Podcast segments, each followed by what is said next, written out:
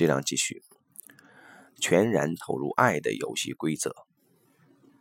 前面的章节中，我曾提到男女之间古老的游戏，游戏的概念能帮助我们拉近讨论及观察存在于人类的戏剧性命运和生活中的问题，但这并不代表我们可以对此不当一回事。恰巧相反，就像在每一场游戏中。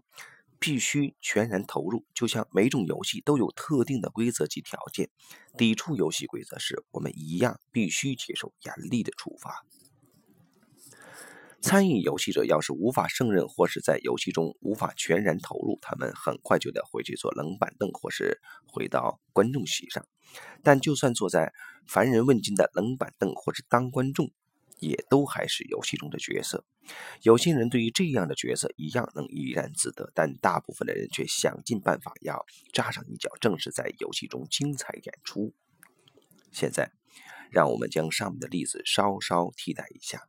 大部分的人都在寻找爱以及深厚长久的伴侣关系，希望这段伴侣关系能够带来许多礼物，也想要有孩子并建立自己的家庭，但他们没有做好心理准备，为此付出代价。于是他们不想用心，没有全然投入，或是不愿意受到感情的束缚。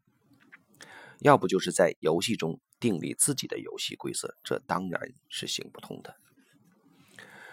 完全的投入意味着要完全的参与其中，在自己的角色中深入角色的核心，也深入自己的内在，然后才能了解游戏的真意。透过全部的机会去学习之后得到回馈。那么在这场游戏中要投入什么呢？哪些又是游戏中的重要规则？在回答这些问题之前。必须先清楚游戏的目的到底是什么，那就是借由繁衍后代维持和延续人类物种的生命。我们之所以能存在，正是父母完全投入的结果。当我们将自己给予出去，并且这份给予被妥善使用时，我们的贡献也同样会呈现出来。我们奉献于关系中，我们孕育后代。要达到这些目的，都需要我们的投入。生命会继续，新的游戏参与者会不断加入这场游戏。我们投入越多，自己获得越多，也让我们更加深入游戏的核心。连结。当我们投身在爱及繁衍的游戏中，连结就此形成。连接是这场游戏的门票和代价，没有连接就没有游戏，没有游戏也不会产生连接。连接是什么？连接是我们能注意观察到的现象，例如在家庭系统排列中，我们能看到两个曾经有过肉体关系的人，在分手数年后，彼此间仍然有特别的心灵联系。已经分手的伴侣在彼此的生命中仍有一个位置，而这个位置无人能取代或是被删除。女人生命中的第一个男人，永远是她的第一个男人。如果现在有个男人是她的第十个男人，她无法推掉前面那九个男人，她的位置就是第十个男人。她必须让之前的九个男人站在他们的位置上，同时敬重他们，敬重和他们相关过往的命运。而这个女人也必须告诉他：“你是我的第十个男人。”这听起来很直接，但也是事实。接受和承认比试图遮蔽、抹灭好多了。这是我们观察到的。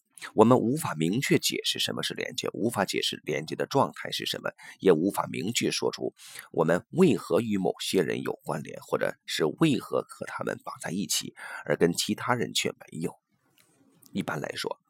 每段我们从生命中得到的经历，每个在生命中与我们心心相印的人和后来才到的人，全都构成了生命中的经验。没有之前的经历和相遇，不会有后来的一切。我们唯一能确定的是，连结与性交有关。说的更清楚一点，是和生命的给予与接受有关。只要看着孩子，我们就能说明了这一点。孩子是男女发生性交后的结果，在孩子身上相当程度上可以找到这对男女的影子。说相当程度，是因为在孩子身上，父母不再是分开的两个或完全不同的个体，而是既有孩子他们融合为一了。这对男女让生命继续，就像这对男女的父母给了他们的生命一样。透过父母，所谓的生命河流可以继续流动下去，生命也透过父母生育后代延续。以基因遗传的角度来看，每个孩子会从父母身上分别得到百分之五十的遗传，在孩子身上可以看见父母的影子，从父母那里得来的一切，在孩子身上都融合为一，无法被抽离，也无法被除去。孩子是夫妻的血脉，是两人联系的化身，也是两人孕育而成的结果，更是爱化身而成的另一个物体。在孩子的身上，夫妻双方永远保有连接，即使两人的关系不在，连接却会一直存在。光有爱也生不出孩子，孩子是性交后的结果，而且只有异性的性交能够创造出新生命，因此是性产生了连接，而不是爱。所谓柏拉图式的精神之爱，并不会产生连接。一段把生育后代排除在外的性关系，也不会产生连接。虽然爱无法产生连接，然而爱也扮演着间接性的角色。相爱的男女一旦发生性交，即暗示着已准备好与对方传宗接代，双方同意经由孩子连接彼此。而爱是一种未说出口的承诺，一种与伴侣共度一生的承诺，养育两人的孩子的承诺。至少在潜意识中是这么认为的。类似的情况还有订婚及结婚，这两者都是公开承诺要与伴侣共度一生的，且婚姻中自然包括传宗接代、养育共同的孩子。所以，不管双方后来是否有生育后代，一旦订婚或结婚，伴侣立刻互相连接在一起。只是当代的成长课程中强调的多是如何自主独立。至于连结的课题，反倒写为主人主义和讨论。许多情侣也只想同居生活，却避谈婚姻，这反而会造成许多问题。首先，认为可以逃避连接的想法是荒谬的。即便没有结婚，伴侣仍彼此连接，因为对心灵来说，是否结婚并没有太大的差别。这点刚好让不愿结婚的伴侣质疑：为什么一定要结婚？两个人只要完全为彼此付出，真心相爱不就够了吗？如果两人果真毫无保留地投身于这段感情中，那或许是足够的。但就我遇到过的案例来看，绝大多数不愿结婚的伴侣，其实背后都有所保留。他们不是把结婚视为教条道德上的束缚，就是在某种程度上排斥连接或成为夫妻。简单来说，不愿跟自己的男友或女友步入礼堂的人，其实心中并没有完全认定对方，他们还没有完全认定自己的心意。这也间接表现出他们的想法是：我再看看情况会如何继续发展，如果苗头不对，我还能全身而退。在这种想法的背后，暗藏着拒绝成熟与长大的潜意识。结婚让人有保障，当然。即使结了婚，还是有可能走到离婚这一步。但通常准备结婚的人不会同时想到离婚的可能性。如果真有的话，签订婚前协议就是最典型的代表了。而若两人之间必须签订婚前协议的话，其实也不用结婚了。步入婚姻表示跨越鸿沟，向伴侣许下承诺。不愿结婚，正说明抗拒跨越，不愿许下承诺。如果一夜情后意外有了孩子，那么也会形成连结，不管当事人愿不愿意。呃，正如前面提过的，生命的洪流会不断的推动前进，并不会顾及个人的命运或感受，只在意能否完成延续繁衍后代的使命。意外而来的孩子，不见得最后都会降于人世，但是每个意外都会形成连接。如果这个孩子最后被堕胎，甚至会形成更深的连接。因为堕胎是一种对生命的攻击，已形成的生命被消灭了。每个有关的生命的失与受都会形成连接。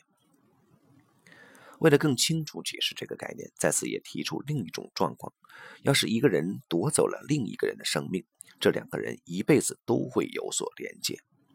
这也是为何德意志民族与犹太民族之间的连接会如此深刻强烈。同样的，战争中。敌对两国的士兵以及被士兵强暴的妇女，都透过战争中不同的恶行而形成永世不分的连接。想要有所连接，拥有一段固定深刻的关系，我们必须接受让生命繁衍延续的使命。